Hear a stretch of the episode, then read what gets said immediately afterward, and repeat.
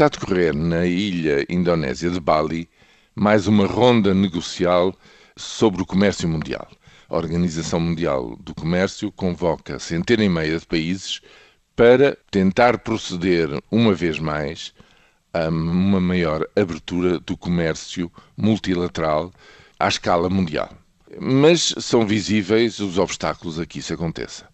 Os agricultores tradicionais, nomeadamente uma grande delegação de agricultores indianos, no fundo procura defender a sua produção, defender-se da invasão de produtos agrícolas maciços exportados por uh, países mais avançados, Estados Unidos, União Europeia, há enorme resistência a reconhecer plenamente os direitos em outros tipos de comércio, nomeadamente comércio de produtos com forte propriedade intelectual.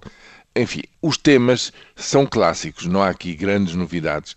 Há o retomar das contradições conhecidas entre vários blocos e vários tipos de estágios de desenvolvimento, nomeadamente de grandes países à escala mundial. A novidade é que efetivamente se estão a estruturar cada vez mais grandes regiões económicas, dentro das quais vai avançando efetivamente, vão avançando as trocas cada vez mais livres entre os seus membros.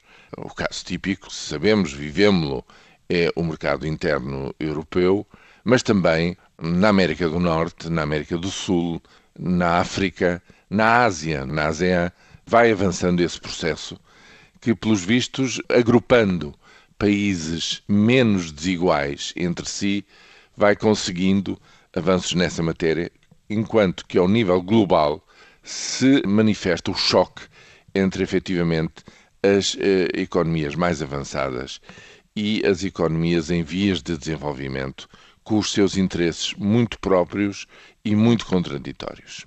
Portanto, no fundo, nos próximos anos, continuaremos a assistir ao aprofundamento desta tendência, mesmo quando no comércio multilateral não se conseguem atingir grandes avanços.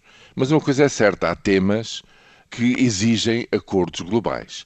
Tipicamente, Agora, recentemente acabou já a conferência em Varsóvia do painel das Nações Unidas em relação aos gases com efeito de estufa, que foi um verdadeiro fracasso.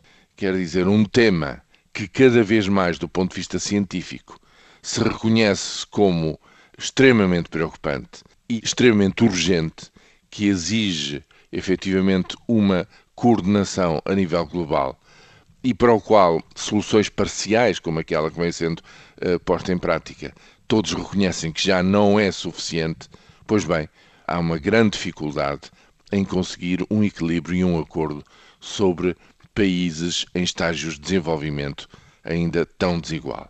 É esse o ponto em que nós estamos. Provavelmente é preciso que nestas matérias as dificuldades e os problemas se agravem ainda um pouco mais para que haja mais cedências e se chegue a um resultado útil, que neste caso e nestas matérias tem que ser um resultado útil para todos.